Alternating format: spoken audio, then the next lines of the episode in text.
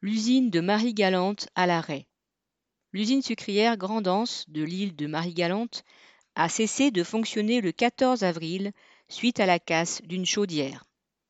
Cette sucrerie Romerie était l'une des deux survivantes de l'archipel avec l'usine Gardel située au Moule en Guadeloupe continentale. L'usine de Marie-Galante subit une mort lente depuis des années.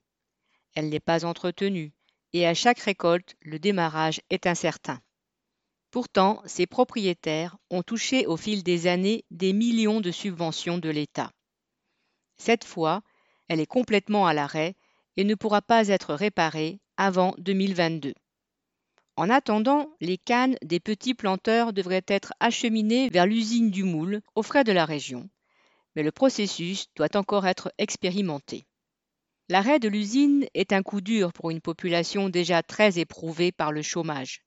La fermeture définitive serait catastrophique. Les ouvriers de l'usine et les petits planteurs se sont organisés en comité pour la sauvegarde de l'usine et le maintien de la filière canne à Marie-Galante. Des mobilisations sont prévues pour exiger la garantie des emplois et des salaires, revenus ou indemnités. MCD.